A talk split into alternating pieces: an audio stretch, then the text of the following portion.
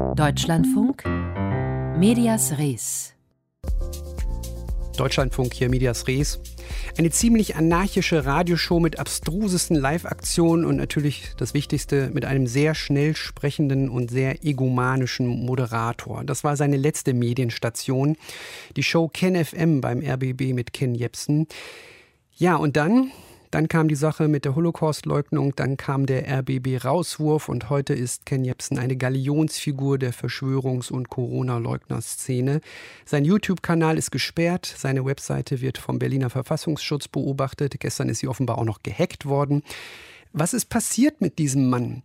Genau diese Frage hat die Macher eines Podcasts interessiert, dessen Titel es ein wenig äh, pointierter formuliert. Cui bono? What the fuck happened to Ken Jebsen? So klingt der Trailer. Was haben wir eine Scheißangst? Das ist Ken Jebsen. Er ist Verschwörungstheoretiker. Vielleicht der einflussreichste Deutschlands. Mann, haben wir eine Scheißangst, wie das ausgeht. Hier spricht er über Corona. Er vermutet eine Verschwörung der Eliten. Bill Gates ist auch ein Freund von Drosten und unterstützt den und das äh, Robert Koch Institut und Bill Gates. Und Ken Jebsen will sich nicht mehr manipulieren lassen. Ja, ein kleiner Auszug aus Cui Bono. Ich habe vor der Sendung mit dem Moderator des Podcasts, Kesrau Beros, gesprochen und ihn gefragt, wie er sich der Antwort auf diese What the fuck-Frage journalistisch genähert hat. Ja, wir sind natürlich erstmal davon äh, ausgegangen, dass Ken Jebsen eine gerade wahnsinnig interessante Figur ist, auch im Zuge der Querdenkenbewegung, im Zuge der ähm, Anti-Corona-Maßnahmen-Demonstrationen in, in, ganz Deutschland. Und Ken Jebsen haben wir uns dann journalistisch genähert, indem wir seinen Weg bei ähm, Radio Fritz erstmal versucht haben nachzuzeichnen oder seit Radio Fritz Zeiten versucht haben nachzuzeichnen wir haben mit sehr vielen ehemaligen Kolleginnen gesprochen, äh, mit Leuten, die ihn kannten, haben uns sehr, sehr viele Videos angeschaut und versucht, so Stück für Stück dieser Person nahe zu kommen. Also haben versucht, da einen chronologischen Weg erstmal zu finden durch seine Laufbahn, um dann quasi in den späteren Episoden auch mehr so eine einordnende Funktion auch zu übernehmen. Also zu fragen, was hat das alles für Wirkungen tatsächlich gehabt, welchen Schaden hat er angerichtet. Und Sie haben ihn auch angefragt für Interviews, darauf hat er nicht reagiert. Es sind jetzt mittlerweile zwei Folgen raus, aber dennoch frage ich natürlich jetzt schon, haben Sie schon eine Antwort auf die Frage, what the fuck happened to Ken Jebsen? Eine konkrete Antwort, also eine einzige Antwort gibt es tatsächlich nicht. Die Frage ist also nicht vollends beantwortbar. Äh, wir haben natürlich äh, im Rahmen unserer journalistischen Möglichkeiten versucht, sie zu beantworten und haben beispielsweise einzelne Momente hervorgehoben, wo wir denken, okay, das ist ein Moment, da ist was passiert. Ähm, ich kann da zum Beispiel 9-11 nennen, also den 11. September.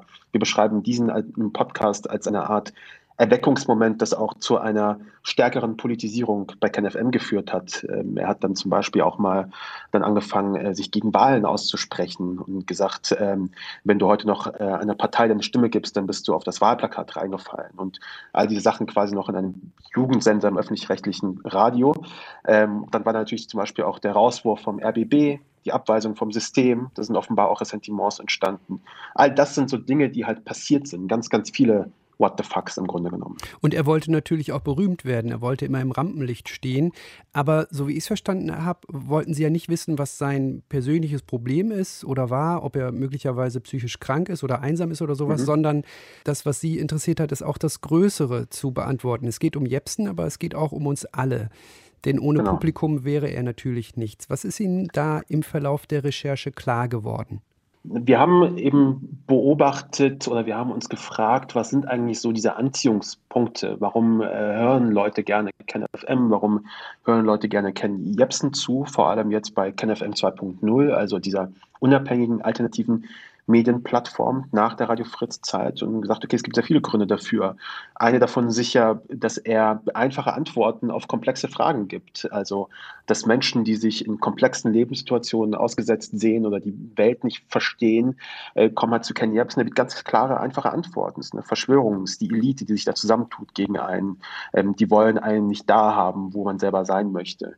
Und er bietet dann mit seiner Plattform äh, KenFM so eine Art Verschwörungstheorie Gesamtangebot, ähm, wo sie kommen da irgendwie rein mit ihrer, mit Ken Jebsens 9-11-Theorien und dann klicken sie sich da durch und finden alle möglichen anderen Theorien und irgendwie haben sie das Gefühl, KenFM.de erklärt ihnen die Welt und so entsteht eine Art Community So, und dann an letzter Stelle vielleicht noch, dass Ken Jebsen selbst natürlich halt eine charismatische Figur ist. Der ist einfach jemand, der Wahrheit in Anführungszeichen ausspricht. Also der mit sehr viel Zuversicht, mit sehr viel Selbstbewusstsein die Dinge sagt und Leute glauben ihm das, kaufen das ab. Ja, die charismatische Figur sprechen Sie an. Das ist mir auch beim Hören so ergangen. Die Audioschnipsel, also seine Knallsätze, äh, die Sie mit unterbringen im Podcast, dazu mysteriöse Musik. Äh, hatten Sie manchmal auch die Befürchtung, den Kult um ihn ein bisschen zu befeuern, ihm dadurch zu viel Raum zu geben? Natürlich, also wir haben über, über Raum, Heroisierung, Idolisierung sehr viel gesprochen. Ähm, es sind sehr, sehr viele Gedanken in das Sounddesign geflossen unseres Podcasts. Wir haben einen sehr bewussten Umgang äh, mit Ken Jebsen und seinen O-Tönen gewählt. Wir haben ihn bewusst an Stellen ausreden lassen, an anderen Stellen wiederum nicht.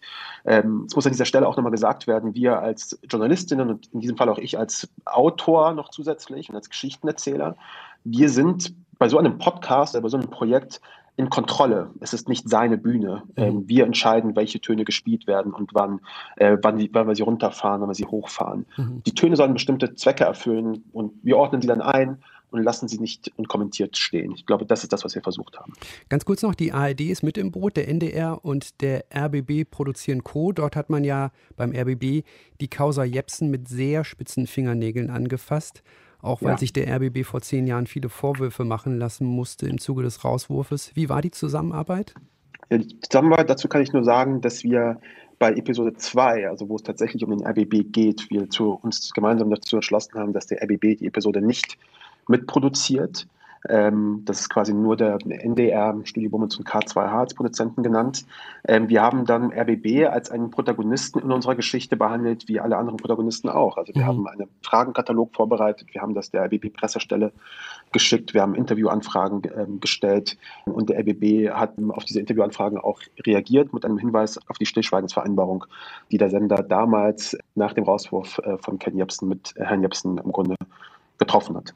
Und die nach wie vor gelten. Und die nach wie vor offenbar gelten, genau. Cui Bono, What the Fuck Happened to Ken Jebsen heißt der Podcast um die Karriere des Ken Jebsen als Verschwörungstheoretiker. Ich habe mit dem Podcast-Moderator Kesrau Berus darüber gesprochen.